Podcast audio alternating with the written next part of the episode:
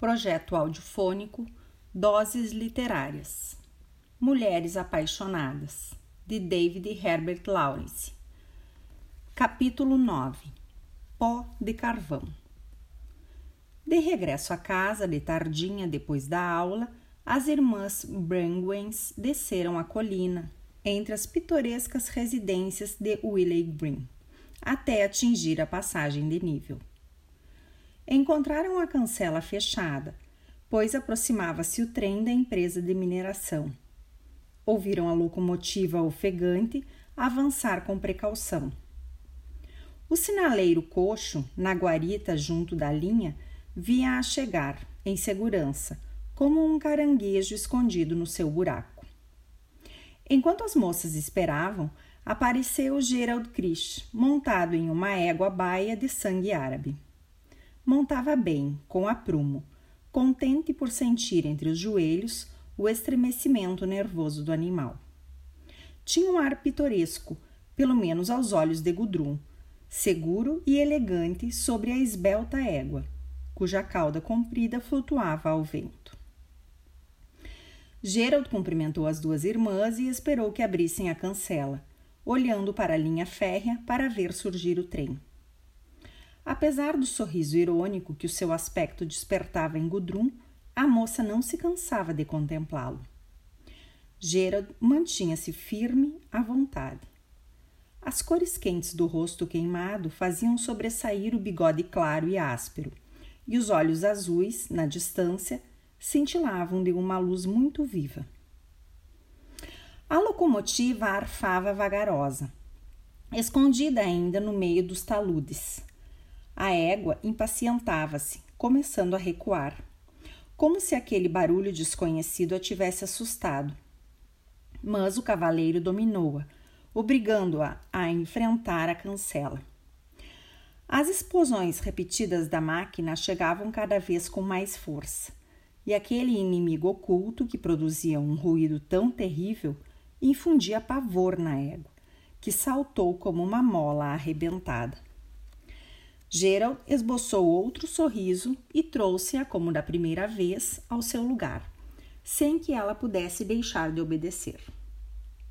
O barulho aumentou e a pequenina locomotiva, com a sua biela de aço rangente, surgiu na via férrea, matraqueando. O animal pulou como uma gota d'água sobre ferro em brasa. Úrsula e Gudrun, aterrorizadas, foram se refugiar na sebe mas Gerald mantinha-se seguro e conseguiu conter a montaria. Parecia subjugá-la magneticamente e impôs mais uma vez a sua vontade. Que louco! exclamou Úrsula em voz alta. Por que não se afasta até que o comboio passe? Gudrun admirava-o com os olhos dilatados, como que fascinada.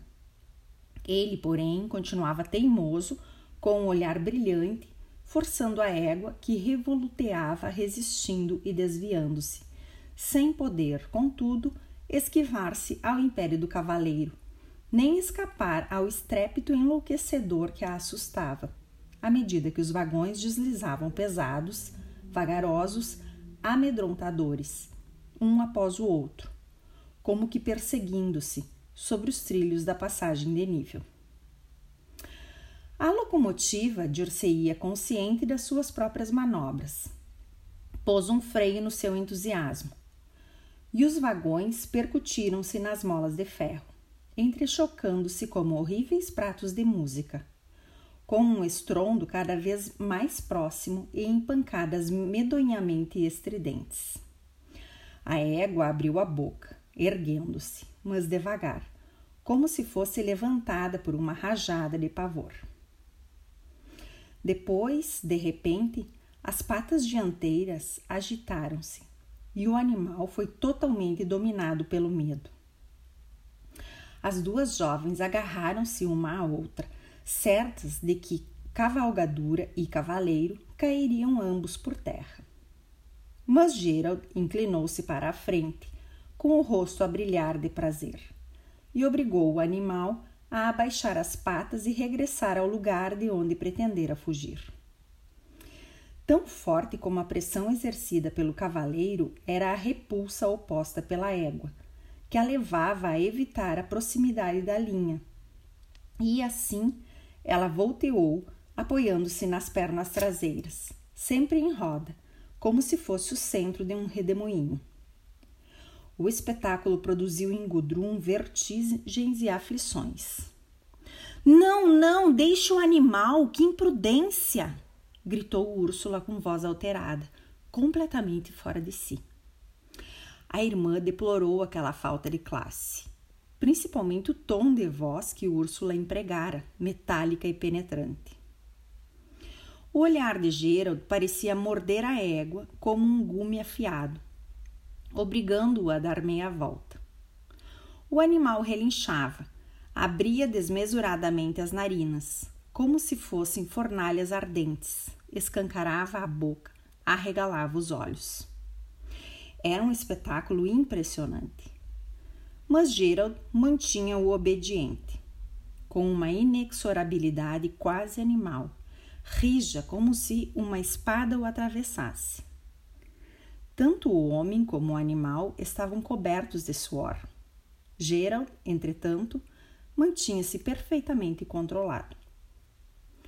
Os vagões desfilavam muito lentamente, dando trancos uns nos outros, numa espécie de pesadelo sem fim.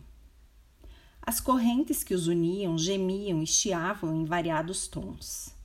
A égua escarvava, recuava de vez em quando, cheia de terror, agora que o cavaleiro a dominava inteiramente. Dava patadas às cegas, de modo impressionante, e Gerald apertava-lhe os flancos, prendendo-a como se ela fizesse parte de seu próprio corpo. Está sangrando! exclamou Úrsula, furiosa com o homem e aborrecida com a cena. Só ela compreendia tudo, dado o contraste de temperamentos. Gudrun viu as gotas de sangue na barriga do animal e empalideceu. Naquele momento, sobre as próprias feridas, as esporas faiscantes fizeram nova pressão. Gudrun sentiu a cabeça rodar. Tudo desapareceu da sua vista. Quando voltou a si, tinha o espírito tranquilo e indiferente. Não conseguia pensar. Os vagões continuavam a deslizar e o homem e a égua lutavam sem descanso. Mas Gudrun estava alheia e serena. Já não sentia ficara completamente fria e insensível. O ruído da máquina diminuía. Breve cessaria o intolerável entrechocar de ferros. A égua, meio aturdida, arfava pesadamente. Gerald parecia confiante. Sua vontade corajosa triunfara. Um empregado observava a cena, e através dos olhos do homem, Gudrun pôde reconstituir todo o espetáculo, fixando-o para a eternidade. Adorável, grato silêncio sucedia à balbúrdia do comboio. Delicioso silêncio. Úrsula lançou um olhar raivoso às ferragens do último vagão, que já sumia na distância. O guarda estava à porta da sua casinhola, pronto para abrir a cancela. Mas Gudrun subitamente colocou-se à frente do animal rebelde. Levantou a tranca e separou os dois batentes da portinhola, empurrando um para cima do guarda e correndo através do outro, que escancarou sobre a linha. Gerald deixou a égua seguir. Foi então que Gudrun bradou-lhe em voz aguda e estranha, qual bruxa que gritasse a passagem do viajante. O senhor é um vaidoso! As palavras foram pronunciadas clara e nitidamente. Gerald, torcendo o corpo sobre a montada, que ia cabriolando, olhou surpreso e interessado. Depois, o animal, tendo batido por três vezes com os cascos nos trilhos da linha férrea, batidas que ressoavam como tambores, saltou com agilidade e alcançou a estrada. As jovens ficaram observando montaria e cavaleiro desaparecerem. O guarda-cancela veio cocheando, fazendo retinir nos barrotes da via as pancadas da sua perna de pau. fechou a portinhola e, voltando-se para as duas irmãs, disse: Estupendo cavaleiro, faz o que quer com a montaria.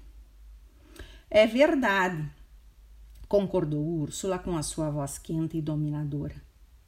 Mas por que não conservou a montaria afastada até que o comboio passasse? É louco, é um déspota. Não vê que não é humano tratar assim um animal? É um ser vivo, não pode ser tratado com tamanha brutalidade. Houve uma pausa. O guarda inclinou a cabeça e tornou a falar. É isso mesmo. E a égua é esplêndida, linda estampa, mas o pai dele não trataria assim um animal daqueles. Nunca vi duas pessoas tão diferentes, o senhor Gerald e o pai.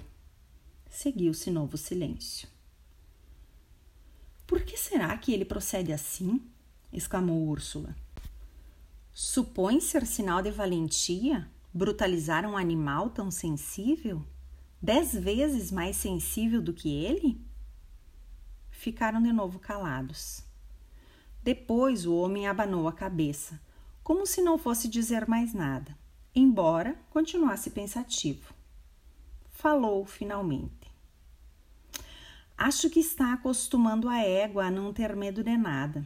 É um puro sangue árabe. Não estamos acostumados a ver disso por aqui. Completamente diferente dos nossos cavalos. Dizem que foi comprado em Constantinopla. Ah, sim, retorquiu Úrsula. Mais valia que o tivessem deixado com os turcos, que o tratariam, estou certa, com mais humanidade. O homem entrou em casa para tomar o seu chá e as moças seguiram pelo atalho, coberto de uma camada de poeira negra e mole. Gudrun parecia entorpecida pela impressão causada pela presença imponente e desembaraçada daquele homem a cavalo. Louro, as pernas fortes e implacáveis dominando o corpo fremente do animal, certo de que não seria desobedecido espécie de império instintivo e magnético, mantido pelos quadris, pelas coxas e pela barriga das pernas, com que fechava e envolvia pesadamente a égua, obrigando-a a uma incompreensível subordinação, sujeição para o animal inevitável. Enquanto as jovens iam andando, percebiam surgir à esquerda enormes montes de hulha e depósitos de carvão, a estrada de ferro enegrecida com as carretas paradas, tudo aquilo dando a impressão de um porto submerso de uma vasta baía onde tivessem ancorado vagões. Perto da segunda passagem de nível, que atravessava inúmeros trilhos luzidios, havia uma herdade pertencente à empresa. No campo ao lado da estrada, repousava silencioso um enorme globo de ferro, antiga caldeira enferrujada, em torno da qual ciscavam galinhas com seus pintinhos. Do outro lado da paisagem, a um canto da estrada, elas notaram um amontoado de pedras de tom cinza claro, destinadas à reparação da estrada, e uma carroça parada. Curvado sobre a pá estava um homem de meia idade, a conversar com um rapaz de polainas, em pé junto ao cavalo. Tanto um como o outro olhavam para a passagem de nível. Viram as duas se aproximar, figuras pequeninas e luminosas no esplendor da tarde. Ambas usavam trajes claros e alegres. Úrsula, um casaco de malha alaranjada. Gudrun, um vestido amarelo pálido. As meias da primeira eram cor de canário, as da segunda em tom rosa brilhante. Seus vultos pareciam cintilar à medida que se aproximavam do vasto espaço da encruzilhada. O branco e o amarelo, o cor-de-rosa e o alaranjado faiscavam ao mover-se naquele mundo ardente, obstruído pelo pó de carvão. Os dois homens, imóveis e silenciosos, ficaram observando as duas, sob um sol tórrido. O mais velho deles era baixo, o rosto duro e enérgico o mais moço, um operário, devia ter uns 23 anos. Viram as duas passar e viram-nas desaparecer na estrada poeirenta, ladeada de casas e de campos de trigo tenro. Foi o mais velho quem disse ao outro, em tom malicioso. Quanto deve valer aquilo? Confesso que me calhava às mil maravilhas. Qual delas? perguntou o rapaz, cheio de curiosidade. A das meias cor-de-rosa. Eu daria o meu salário de uma semana só por cinco minutos. Palavra, só cinco minutos.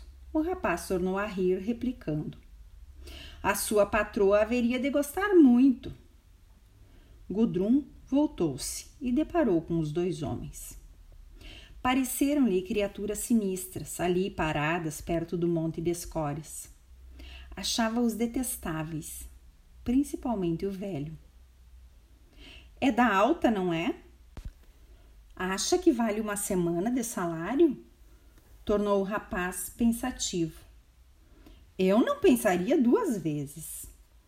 O rapaz examinou Gudrun e Úrsula com ar sério, como se tentasse calcular o que valiam, certificar-se de que pudessem merecer uma semana de salário. E abanou a cabeça com ceticismo. Não, declarou, eu não pagaria tanto. Pois para mim, disse o mais velho, garanto-lhe que vale. E continuou a remexer as pedras com a pá. As moças desceram a estrada entre as casas de telhado de ardósia e paredes de tijolo enegrecido. O sol começava a declinar na sua opulência dourada, iluminando toda a região mineira. A fealdade que a beleza da tarde punha a descoberto era como que um narcótico para os sentidos. Nos caminhos cobertos de pó preto, a luz tombava com mais calor, mais pesadamente. E por cima daquela sordidez amorfa, fundia-se uma espécie de esplendor mágico lançado pelo crepúsculo.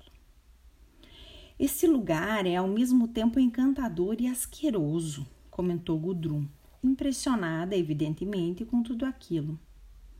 Não se encontra aqui um certo estímulo sensual? Acontece isso comigo e é uma coisa que eu não consigo entender.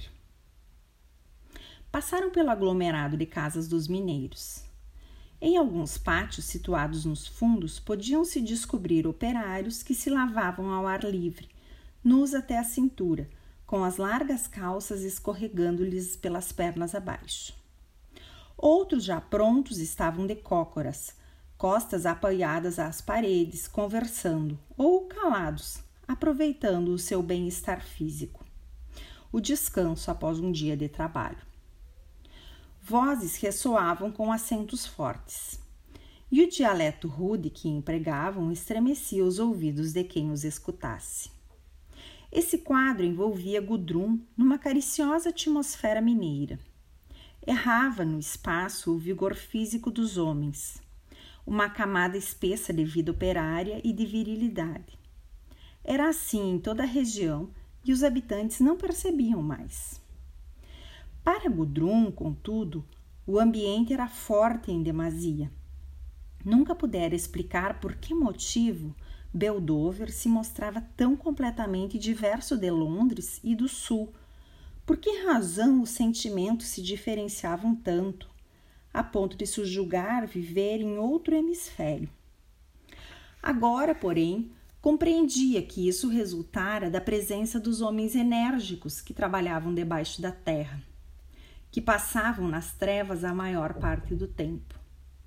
Na linguagem deles, havia a ressonância da escuridão, daquele mundo subterrâneo e poderoso, temível, descuidado e subhumano. As vozes soavam como sons de máquinas estranhas, pesadas, cheias de óleo. Possuíam a volúpia semelhante à das máquinas, fria, dura como ferro. Era o mesmo todas as tardes ao voltar para casa. Tinha a impressão de que se debatia numa onda de força dissolvente, impressão que lhe vinha da presença de milhares de mineiros vigorosos habituados à vida subterrânea e semi-transformados em autômatos.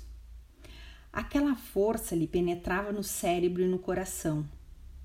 Acordava-lhe desejos fatais e uma fatal insensibilidade. No entanto, sentia sempre saudade daquele lugar. Detestava-o, sabia que significava desterro, Sabia que tudo era odioso, inerme, nauseabundo. Então batia as asas como uma nova Daphne, transformada não em árvore, mas em máquina. A nostalgia, no entanto, a atormentava. Procurava adaptar-se ao ambiente, procurando encontrar um pouco de alegria. Às tardes, sentia-se atraída para a rua principal da cidade, tão inexpressiva e feia quanto repleta da mesma atmosfera fria e insensível. Havia sempre mineiros.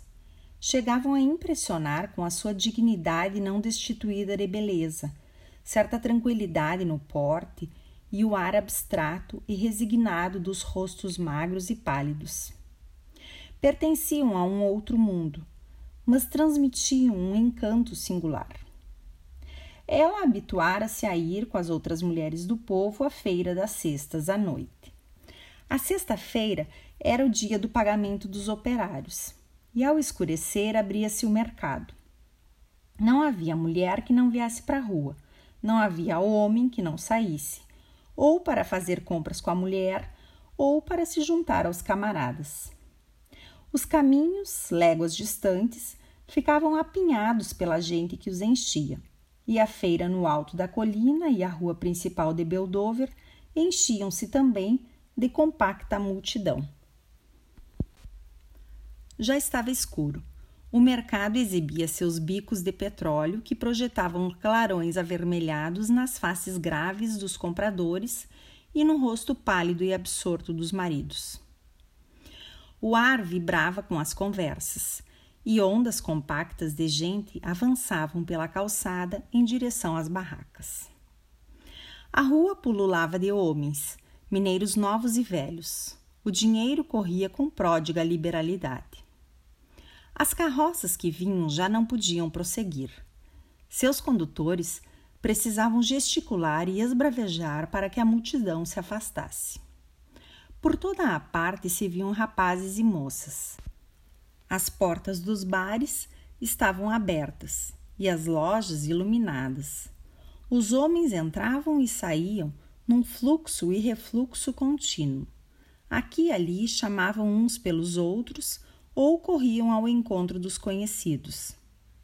Às vezes ficavam de pé, em grupinhos, discutindo, discutindo sem cessar. O rumor das conversas o zumbido confuso das discussões e das confidências, as intermináveis questões acerca de Minas e política vibravam no ar como um mecanismo dissonante. Eram as vozes o que mais afetava Gudrun. Despertavam-lhe um desejo nostálgico e doentio, qualquer coisa de demoníaco, impossível de satisfazer. Como todas as moças do povo que viviam no distrito, Gudrun ia e vinha ao longo da calçada, comprida uns duzentos passos, bem iluminada, muito perto da feira. Sabia que era um prazer popular e que a mãe e o pai não haveriam de entender. Mas a nostalgia havia se apoderado dela. Precisava estar entre o povo. Uma vez por outra, sentava-se no cinema, no meio de pessoas rudes. Era gente de aspecto libertino, que não inspirava simpatia mas Gudrun não conseguia dispensar a companhia dos outros. E como todas as moças da terra, acabou por encontrar o seu rapaz. Era um eletricista, recentemente contratado por Gerald Krish.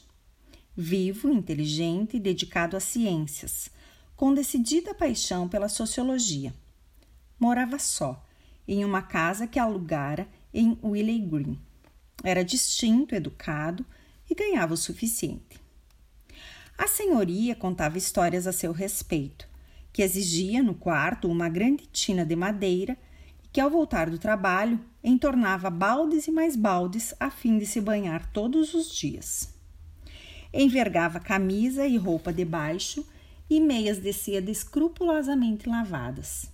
Sob esse aspecto, era enfadonho e meticuloso, mas, quanto ao resto, não se diferenciava dos outros e acrescentava a velhota, não incomodava ninguém. Gudrun estava a par de tudo isto. A residência dos Brangwens iam ter, natural e inevitavelmente, todos os falatórios das comadres. Palmer, a princípio, tornara-se amigo de Úrsula, mas naquele rosto pálido, delicado e sério, exprimia-se a mesma ansiedade que sentia Gudrun. Tinha também, como os outros, de cruzar a rua sexta-feira à noite. Assim, começou a passear com a mais nova das irmãs, estabelecendo-se uma amizade mais estreita. Ele, no entanto, não estava apaixonado por Gudrun. Desejava, na verdade, a outra. Mas, por qualquer razão estranha, nada aconteceu entre os dois. Gostava de conversar com Gudrun devido às afinidades de espírito que notava nela, somente por isso. A moça, por sua vez, não nutria por ele nenhum sentimento especial. Era um cientista, precisava de uma mulher que o ajudasse, mas faltava-lhe personalidade. Dir-se-ia apenas possuir a delicadeza de uma peça bem trabalhada. Frio em demasia, excessivamente egoísta para se ocupar verdadeiramente de uma mulher. Estava influenciado pelos homens, que individualmente lhe desagradavam e a quem ele desprezava, mas que, em conjunto, o fascinavam, como fascinava a mecânica. Constituíam para ele uma nova espécie de maquinismo incalculável. Incalculável. Dessa maneira, Palmer e Gudrun passeavam pelas ruas ou se instalavam no cinema. A face dele, pálida e delicada, estremecia durante as observações sarcásticas que ela costumava fazer-lhe. Ei-los, pois, reunidos. Eram dois elegantes, duas unidades que não pertenciam ao conjunto do povo, mas sentiam necessidade de irmanar-se aqueles mineiros rudes. O mesmo segredo parecia existir na alma dessas criaturas. De Palmer, de Gudrun, dos rapazolas de sangue na guerra dos homens ativos e dos velhos. Todos possuíam um sentimento secreto de poder, da força inexprimível e destruidora, mas de fatal escassez de ânimo, uma espécie de podridão da vontade. Às vezes, Gudrun afastava-se, compreendia-se e se sentia naufragar. Então invadiam-na furiosamente a cólera e o desprezo tinha a sensação de afundar no anonimato junto com os outros, unida a eles, confundida numa agonia sufocante. Era horrível. Preparou-se para fugir. Começou a trabalhar de maneira febril. Mas não tardou muito que desistisse. Voltou à terra, aquela sua terra sombria e feiticeira, cuja magia novamente a dominou.